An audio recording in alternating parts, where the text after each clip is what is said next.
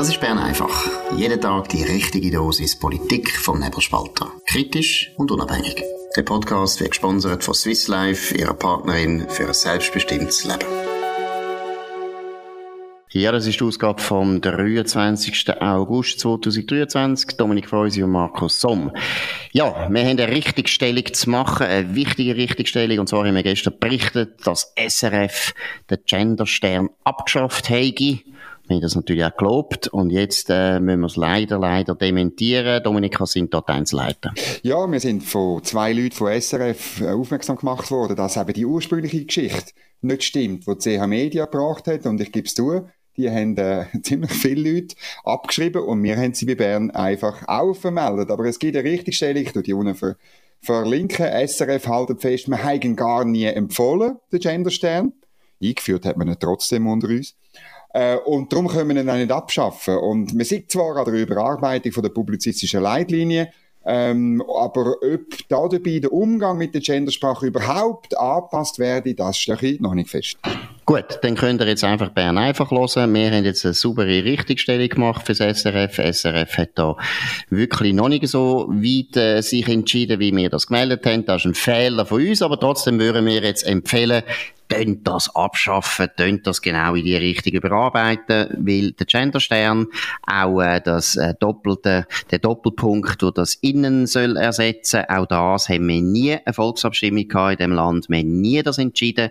Es ist nicht einmal der Duden tut das so entscheiden. Es gibt kein Urteil, wo irgendwie sagt, die Orthographie wird heute äh, eingeführt vom SRF allein. Es ist eine unglaubliche Anmaßung, wenn Universitäten oder eben Gemeinsverwaltungen oder ich weiß nicht was, einfach ihre Sprache ändern, ohne dass der Bürger etwas dazu zu sagen hat. Das geht nicht. Ja, Gut. und, und ja. das Entscheidende ist, Entscheidende ist, dass das eigentlich die allermeisten Leute aufregt und SRF soll Sachen produzieren für die allermeisten Leute. Das ist ihren Auftrag. Und ich habe irgendwie gestern oder vorgestern Wählerinnenanteil ähm, äh, gehört. Das ist auch nicht, nicht verständlich. Was ist das denn? Ist es der Anteil Frauen, die eine Partei wählt? Es ist einfach kompletter Bullshit. Hört auf mit dem.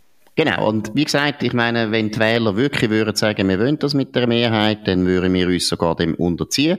Dann würden wir aber im Nebelspalter das alles einführen, wenn es eine Volksabstimmung gibt, oh. in der Eidgenossenschaft übrigens, nicht irgendwie in einer linken Stadt wie Zürich, aber wenn die Eidgenossenschaft das be be beschliessen, dann würden wir das auch vollziehen, obwohl wir es falsch finden. Aber solange das kein demokratischer Entscheid ist, kann es nicht sein dass öffentliche oder halböffentliche Institutionen, die von Steuergeldern leben oder von Gebühren leben, irgendetwas einführen. Wenn das irgendeine private Firma wie der Nebelspalter würde einführen, kann man auch nichts sagen, dann kann der Leser ja uns abstellen, wenn es ihn aufregt. Gut. Jetzt ganz eine gute Geschichte. Importstrom aus Deutschland. Wie sieht die Lage aus in Deutschland? Deutschland, wir wissen, sie ist einer der Vorritter von der Energiewende. Sie hat unglaublich viel Geld investiert in neue Solaranlagen, aber vor allem in Windrädchen. Wer das letzte Mal in Deutschland war, weiss das. Praktisch überall, wo man jetzt hinfährt in Deutschland, sieht man nur die äh, grossen, grossen Windrädchen. Also da ist ja unglaublich viel gemacht worden, um wirklich frei zu werden von diesen schlimmen fossilen Brennstoffen, die ich ja gar nicht verteidigen, aber man hat unglaublich viel gemacht. Und was ist jetzt das Resultat, Dominik? Das Gegenteil. Wirklich das Gegenteil. Und jetzt muss man die Visual-Abteilung der NZZ mal loben. Die tut nämlich tagesaktuell Zahlen zur äh, deutschen Energiewende publizieren und ich bin heute wieder mal draufgegangen und jetzt müssen wir wirklich über die Zahlen reden. Du hast es erwähnt, 30.000 und es sind eben nicht Windräder, wirklich Markus, es sind Windräder. 30.000 ah. Windräder und 2,7 Millionen Photovoltaikanlagen. Also der grüne Traum, der Traum von Erik Nussbaumer und der Maya Graf sind in Deutschland installiert. Und auch das Atomkraftwerk hat man abgestellt äh, im April. Auch das Traum von Erik Nussbaumer und Maya Graf. Und was ist passiert?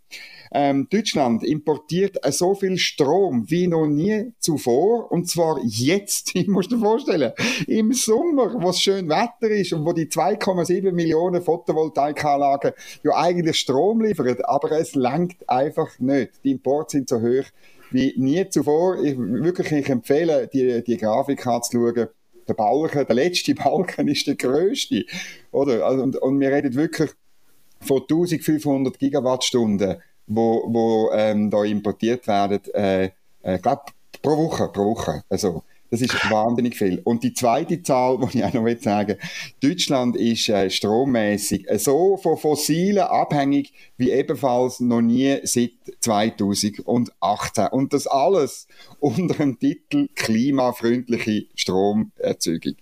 Genau, wir lachen jetzt noch, aber es ist eigentlich genau der Weg, wo uns die Grünen und die Linken empfehlen. Es ist ein Weg ins Desaster und man müsste nur mal die Zahlen zur Kenntnis nehmen, auch in der Schweiz, und dann würden wir aufhören mit diesen absurden Diskussionen, die wir auch hatten in Bern einfach spezial im Baselbiet, oder, wo immer noch Leute auftreten, eben wie Maya Graf oder der Erik Nussbaumer, die behaupten, es langt, wenn wir ein paar Solaranlagen aufbauen und wenn wir ein paar Windrädchen, ich sage es wieder, Windrädchen aufbauen. Das lange je, ich finde Windrädchen ist, das zeigt auch ein bisschen, was das für eine Technologie ist. Die ist etwa erfunden worden im Jahr 1000. Äh, Holland hat gute Erfahrungen gemacht im hohen Mittelalter. Es ist eine Technologie, die so uralt ist, nicht gegen alte Technologien, aber es ist, glaube ich, nicht ganz zeitgemäß, seine ganze Energieversorgung auf Windrädchen abzustellen. Nein, aber wie gesagt, es ist eine Politik, die heute immer noch von der SP und von den Grünen empfohlen wird in unserem Land. Man will uns genau die gleiche gleichen Abgründe hineinführen wie in Deutschland. Man muss nur die Zahlen anschauen und dann sieht man. Ich, ich habe noch eine Frage zu der Importsituation in Deutschland. Von wo kommt denn der Strom, den sie importieren? Ich nehme an, vor allem Frankreich, aber kommt auch aus Italien. Italien hat ziemlich viel Gaskraftwerke, soviel ich weiß. Weiß man das? Also man weiß es schon, aber das steht wahrscheinlich nicht in dieser Grafik. Es steht nicht in dieser Grafik drin, aber es ist natürlich ähm, rein physikalisch bedingt sind das Nachbarländer. Einerseits ist es ein sicher Atomstrom, aber es dürfte auch, ähm, will ich mich jetzt erinnern an eine andere Grafik, Energy Charts, wo man sieht, weißt wie viel ähm, CO2-Ausstoß der, der Strommix von einem Land hat. Dort ist Deutschland wahnsinnig schlimm. Also gestern äh, auch mit im Sommer, irgendwie, ich glaube, bis 700 Gramm pro Kilowattstunde oder so, habe ich eine Zahl gesehen auf Twitter. Das heißt, es muss Kohlenstrom auch dabei sein aus, ähm, aus Polen und aus Tschechien und natürlich auch aus eigenen Kohlekraftwerken. Also man hat natürlich die auch, die sind voll am Produzieren, die deutschen Kohlekraftwerke. Oder? Und das, auch, auch das ist wunderbar, sieht man eigentlich. Und ähm, auch das natürlich, wegen Klimaschutz, tut man jetzt Kohlenstrom machen. Weißt du, so, das ist die Logik von der, von der genau. linksgrünen Politik. Und wir tun ja auch, wir tun ja auch, äh, haben äh, Projekt, also in Bier hat man ja auch äh, Gas, Gasturbinen aufgestellt, auch unter dem Titel. Wir, wir tun jetzt, wir tun jetzt Klimaschutz machen. Es ist komplett genau. weird. Genau, aber eben, der Punkt ist, also man muss da vielleicht ein bisschen unterscheiden. Es gibt meiner Meinung nach sehr vernünftige Umweltschützer, die wirklich eben besorgt sind wegen dem Klimawandel und finden, wir brauchen neue Lösungen, unabhängig von fossilen Brennstoffen. Mit diesen Leuten kann man normal reden.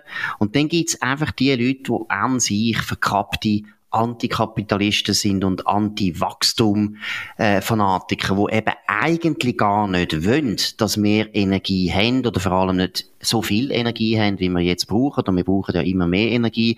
Das wollen die eigentlich gar nicht und es ist im Prinzip jetzt ein Hebel, wo sie äh, in die Hand bekommen haben, wo sie, ja, unsere ganze Energieversorgung können nicht gerade zerstören, aber es geht doch in die Richtung, aber sicher so stark behindern, dass wir alle arm werden und vor allem Wachstum nicht mehr möglich ist. Und dass solche Leute gibt, merkt man eben dann, wenn man anfängt zu diskutieren im Konkreten. Wenn man dann einfach sagt, eben, also Solaranlagen im Mittelland auf allen Dächern, es bringt einfach nichts. Ihr könnt gerade so gut einfach in die Luft springen. Und das hilft dem Klimawandel etwa gleich viel. Oder wenn man eben diskutiert, Atomkraftwerke, Atomkraftwerke, Atomkraftwerke, Atomkraftwerke, man muss jeden Tag als Bürgerliche, muss man das wiederholen, bis wir die Mehrheit, und es geht nicht um, ums Volk, im Volk haben wir die Mehrheit, es geht um, vor allem um die vielen Parteifunktionäre in den bürgerlichen Parteien, die immer noch nicht begriffen haben, dass sie den Grünen und den Linken einen unglaublichen Gefallen machen, wenn sie da immer Angst haben, das auszusprechen. Dabei ist die einzige wirklich vernünftige Lösung, die wir zurzeit haben, wenn wir wegkommen von fossilen Brennstoffen in den nächsten 150 Jahren. Ich sage extra einen langen, langen Zeitraum, weil es ist ein langer Weg. Zweifellos, das ist, äh, das ist natürlich so ganz ein, ganz ein langer Weg, wo man auch muss gehen. Aber das ist ja bei Energie und Strom immer der Fall. Also man hat, auch die Wasserkraftwerke hat man ja gemacht, weil man auf 100 Jahre rausgeplant hat und gewusst hat, das ist eine gute Energie, das ist eine tolle Energie, insbesondere in dem Land, wo wir sind. Und was jetzt verloren gegangen ist, ist schlichtweg die, die, die, die lange Sichtweise, und dann auch das Ingenieurwissen natürlich, und, sondern es ist völlig überlagert von Ideologie und ähm, eben nicht unbedingt von Klimaschutz, sondern von krasser, einfach antikapitalistischer Ideologie.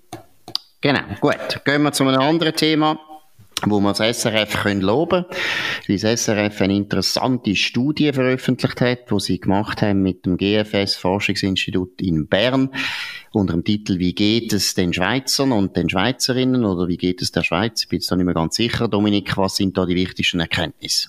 Ja, also SRF publiziert äh, Teil von dieser Studie, so ein bisschen ähm, äh, jeweils in verschiedenen Gefäßen und so.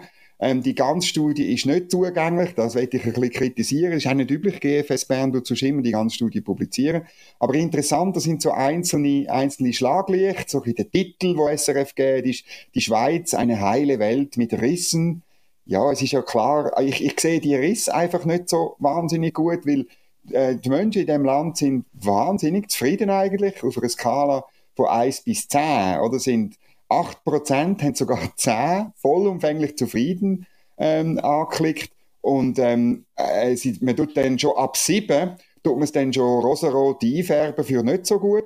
Aber wenn du die, die 10, 9 und 8 angekreuzt haben, zusammenzählst, dann kommst du auf eine satte äh, Mehrheit. Ich muss jetzt das rasch im Kopf zusammenzählen, 27 und 34 da kommt man auf 61 Prozent, oder? Die, äh, es ist eine wahnsinnige äh, Übermacht von Leuten in dem Land, die zufrieden sind. Wir sind wirklich ein glückliches Land und ich sehe die Risse nicht unbedingt, wo man vermutlich journalistisch halt bedingt, hat man irgendwo einen Riss finden Genau, das ist natürlich ein bisschen unser Schicksal. Es ist das Schicksal erstens von den Journalisten in dem Land und zweitens vielleicht auch von den Intellektuellen.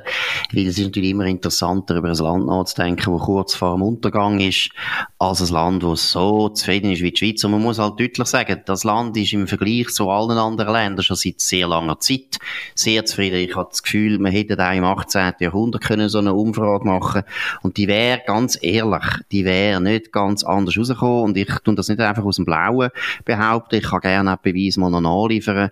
Wenn man so Reiseberichte anschaut über die Schweiz im 18. Jahrhundert, zum Beispiel ein Herr Ebel fällt mir da gerade ein, das war ein deutscher Reisender wo etwa, glaube 1780, wenn es mir recht ist, durch die Schweiz gereist ist und was er geschrieben hat, das ist fantastisch, das müsst ihr mal nachlesen. Zum Beispiel eine sehr intelligente Schilderung von Appenzell Ausserrhoden in dieser Zeit, wo er betont, wie demokratisch das ist, wie super das ist, wie freundlich die Leute sind und so weiter. Also, ehrlich, die Schweizer sind schon lange zufrieden. Wir können mal ein anderes Mal darüber reden, warum eigentlich, aber es ist nichts Neues. Und ich habe es vorher erwähnt, wir Journalisten, ich gebe es zu, auch bürgerliche Journalisten, wir tun ja auch ab und zu auf Weltuntergang machen, wenn wir die Energieversorgung zum Beispiel anschauen. Nein, natürlich, natürlich, zu Recht. Natürlich zu Recht. Nein, aber wir haben das Problem, dass Bad News ist News und Good News ist No News. Das ist ein bisschen so. Und deshalb verstehe ich auch, dass man da die Studie hat ein bisschen müssen aufpumpen. Aber es gibt noch etwas anderes, was ich sehr interessant gefunden habe, wo du äh, gesagt hast, auf welche, welche Sachen würden die Schweizer verzichten, wenn es um den Klimawandel geht. Was sind dort die Erkenntnisse? Aber SRF publiziert jetzt so einzelne Sachen aus diesen äh, Fragen. Also insgesamt 300 Fragen hat man abgefragt, oder? Und äh, zuvorderst vorne hat man gefragt, äh, mit dem Klimawandel, auf was würde man verzichten, oder? Und das ist schon noch spannend, weil man eigentlich auf, nur auf Sachen verzichtet, wo man eh schon entweder nicht hat, nicht will oder ähm, schon verzichtet. An erster Stelle würde man, und zwar, man verzichtet schon oder werde ich vollständig verzichten, ist die Wohnung über 20 Grad heizen. Man sieht, dass die Umfrage im April, Mai äh, gemacht wurde. genau. Ich, ich würde das mal gerne im Januar machen, vielleicht kommt es dann ein bisschen anders raus. Dann auf die Nutzung von Öl- oder Gasheizungen verzichten. Das würden äh, die Leute gerne, das glaube ich auch, aber das macht man ja sowieso. Also, ähm, ähm, äh, Wärmepumpen sind ja ausverkauft. Aufs Einfamilienhaus verzichten. Sagen äh, 39 Prozent, sie schon verzichten, das sind alle die Mieter. Und ähm, und dann ist noch ein kleiner Prozentsatz, Zahl ist leider nicht angegeben, wo das auch noch würde, wo sagt, werde ich vollständig verzichten. Also das müssen Leute sein, die irgendwie ausziehen, sind aber nur ganz wenig. Dann würden wir gerne auf energieintensive Freizeitaktivitäten wie Skifahren verzichten. Das finde ich ein riesen Skandal. Da sagen immerhin 32 Prozent schon verzichten, 5 Prozent werden verzichten auf das. Das finde ich tragisch, das muss der Bergkanton äh, zu denken geben. Und dann ist lustig, auf was man eher nicht verzichtet, oder? Das sind fünf Sachen, Auf Flüge wird man eher nicht verzichten. Es behauptet zwar 31 Prozent, sie dürfen schon verzichten auf Flüge. Das ist wahrscheinlich der Langstrecken-Max, der Max Höckli von der Klimakleber. Der hält sich wahrscheinlich dort auch dazu. Äh, Auto mit Verbrennungsmotor, auf das verzichten wenn nur wenige, 22 Prozent verzichten bereits und nur 13 Prozent sagen, sie werden darauf verzichten. Nahrungsmittel aus dem Ausland kaufen, äh, 23% behaupten, sie tun das schon, 7% werden. Dann Autofahren generell sagen zwar 21% sie tun schon verzichten, aber sie werden verzichten, sagen nur ganz wenig. Die Zahl ist nicht in der Grafik enthalten. Ähm, und ähm, Fleisch essen ist auf dem letzten Platz. 15% behaupten, sie tun auf Fleisch essen verzichten. Das stimmt nicht mit den Zahlen überein, die es gibt. Es gibt nämlich äh, gemäß offiziellen Zahlen nur 5% Vegetarier und oder Veganer und ähm, noch in Zukunft darauf verzichten, auch mal nur ganz, ganz wenige Prozent, äh, nämlich drei Prozent. Gut, und ich muss sagen, das ist jetzt meiner Meinung nach etwas vom Interessantesten an dieser Studie. Es sind immerhin 6.746 Befragte. Das ist viel. Das ist auf jeden Fall repräsentativ. Und ich finde, da sieht man jetzt ganz eindeutig, dass alle die klimapolitischen Massnahmen, die da umschwirren, vor allem in den Medien kolportiert und so weiter und von linken Politikern natürlich verbreitet und von NGOs, absolut nicht mehrheitsfähig sind. Es ist einfach so und eben wahrscheinlich bei den eigenen Leuten gar nicht mehrheitsfähig sind, sondern man ist immer dort für den Verzicht, wo man eigentlich gar nicht muss verzichten, weil man es entweder schon tut oder, und zwar aus ganz verschiedenen Gründen. Ich meine, die Leute, die anschreien, sie dürfen jetzt schon aufs Auto verzichten, da würde ich mal sagen, die Hälfte sind Studenten, die sich noch gar kein Auto können und ja. wollen leisten und sie müssen es auch nicht, weil sie hocken in der WG in der Stadt Zürich, aber wenn sie dann mal noch jemand anders arbeiten oder leben, ist dann das vielleicht eine andere Situation. Also auch das kann man nicht ernst nehmen. Es zeigt einfach, eine Klimapolitik, die eigentlich erwartet, dass der Mensch auf irgendetwas verzichtet von seinem Wohlstand, muss scheitern. Es ist unrealistisch. Und ich sage das ohne Häme, sondern ich sage das vor allem den vernünftigen Leuten unter den Grünen und den Linken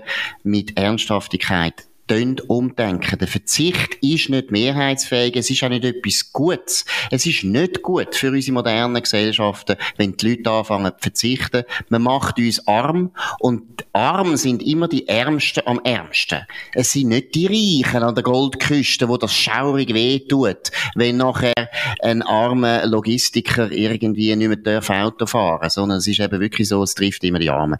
Verzicht ist keine Politik, sondern viel besser ist, Klimawandel muss man bekämpfen oder muss man meistern, indem dass man Alternativen sucht zu den fossilen Brennstoffen, die wirklich das können leisten Das ist Atomkraft, Atomkraft, Atomkraft. Und das Zweite ist, wir müssen uns anpassen. Wir müssen damit können umgehen, dass es wärmer wird. Es ist schon wärmer geworden. Und wir müssen halt über das nachdenken, was können wir machen, damit wir das können überstehen und vor allem auch, wie die Menschheit das kann überstehen und sicher nicht mit Verzicht, weil da kommt dann noch der letzte Punkt Vielleicht in der Schweiz kann man ab und zu den Leuten sagen, fahr doch ein bisschen weniger Auto.